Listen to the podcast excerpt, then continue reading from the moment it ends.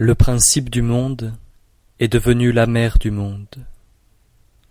Dès qu'on possède la mère, on connaît ses enfants.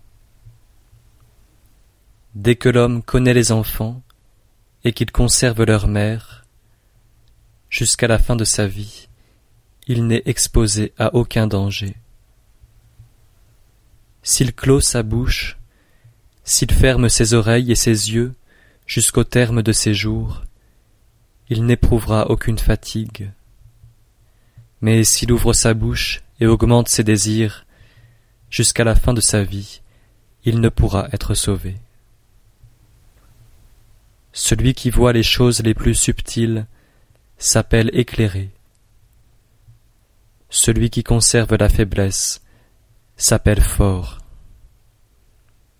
S'il fait usage de l'éclat du Tao et revient à sa lumière, son corps n'aura plus à craindre aucune calamité. C'est là ce qu'on appelle être doublement éclairé.